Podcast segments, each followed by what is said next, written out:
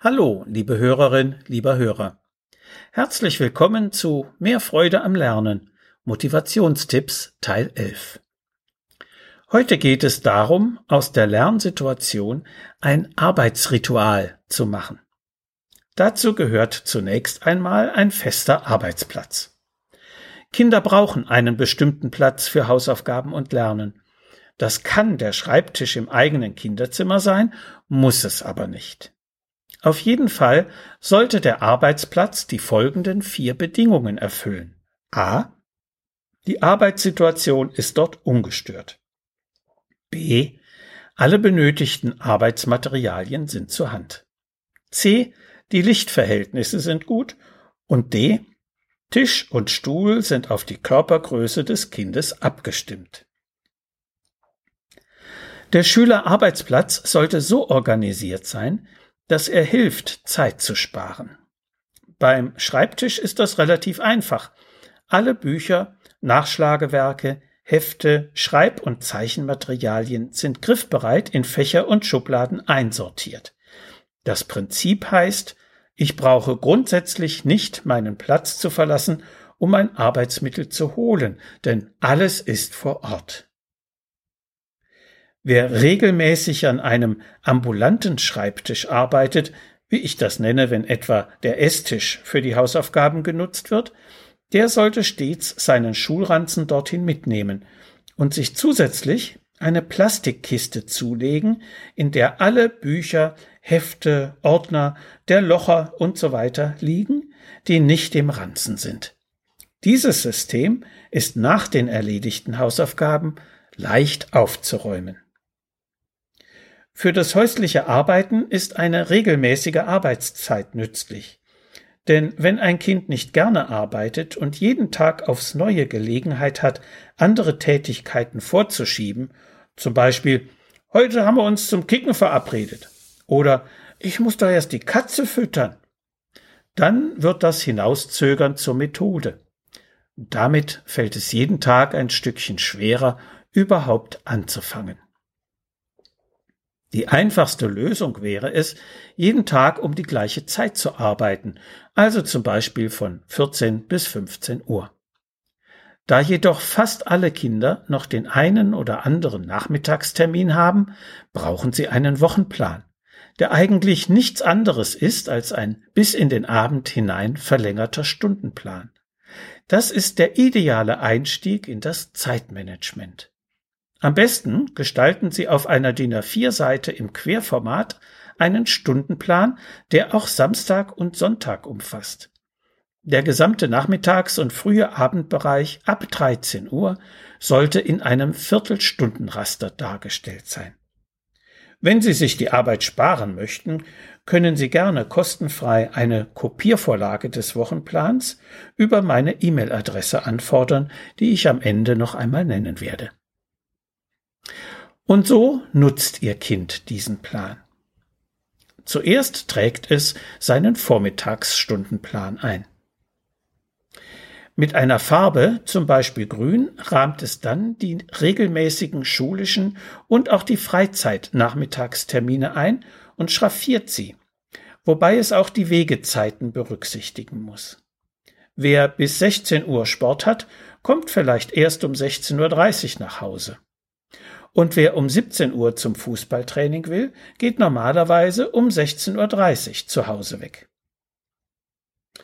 Mit einer anderen Farbe, zum Beispiel braun, trägt Ihr Kind nun die Essenszeiten ein, denn sie gehen ja auch von seiner frei verfügbaren Zeit ab.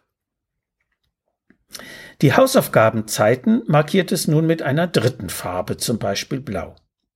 Ob es jeden Tag die gleiche Zeitmenge vorsehen muss, hängt vom Stundenplan ab. Wenn zum Beispiel dienstags kein Hauptfach im Plan steht, werden vielleicht 30 Minuten für die Hausaufgaben ausreichen. Donnerstags bei drei Hauptfächern braucht man eventuell 90 Minuten. Die verbleibende freie Zeit wird mit einer vierten Farbe schraffiert, vielleicht mit Neongrün.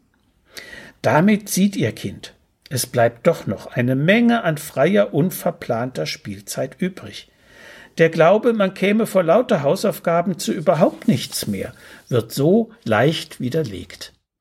Eine überschaubare Arbeitszeit aber wird vom Kind eher akzeptiert als ein vermeintlich unüberschaubarer Riesenberg. Falls jedoch keine oder wenig Zeit übrig bleibt, dann ist Ihr Kind schlicht überlastet. Kinder und Uhren dürfen nicht beständig aufgezogen werden, man muss sie auch gehen lassen, sagte der deutsche Dichter Jean Paul vor ungefähr 200 Jahren. Wer noch Uhren zum Aufziehen kennt, der weiß, dass man sie überdrehen kann. Und dann sind sie kaputt. Ein erster Wochenplanentwurf wird drei Wochen lang ausprobiert.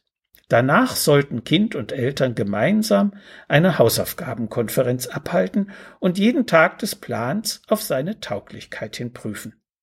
So kann man durchaus mal ausprobieren wollen, ob es beispielsweise mittwochs nach dem Abendessen mit dem Lernen funktioniert. Falls nicht, wird das im Zweitentwurf geändert. Und falls doch, warum nicht? Vielleicht gibt es auch eine Sommer- und eine Wintervariante des Plans, denn die Spielzeiten der Kinder hängen ja unter anderem von Wetter- und Lichtverhältnissen ab. Der Plan soll ihr Kind nicht verplanen, sondern seine Freizeitbedürfnisse sichern helfen.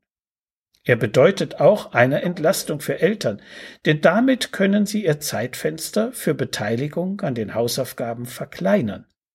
Außerdem hilft er, anrufende und an der Haustür klingende Freunde während der Arbeitszeit fernzuhalten, indem man ihnen eine Kopie gibt.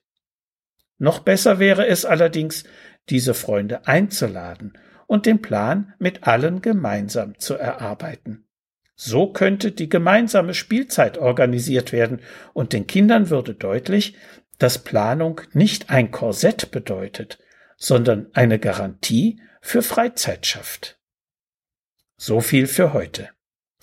Die Fortsetzung folgt im neuen Jahr ab dem 8. Januar, denn Sie, Ihre Kinder und auch ich, wir alle haben uns die Weihnachtsferien in diesem schwierigen Jahr besonders verdient.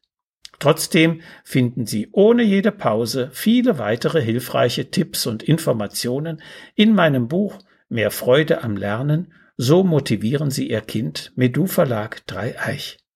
Wenn Sie Fragen zu Schule und Lernen haben oder meine sonstigen Bücher und Materialien bestellen möchten, können Sie gerne über meine E-Mail-Adresse info at schulberatungsservice.de oder über die Webseite www.schulberatungsservice.de Kontakt mit mir aufnehmen. Bis die Tage. Und bleiben Sie gesund. Ihr Detlef Träbert.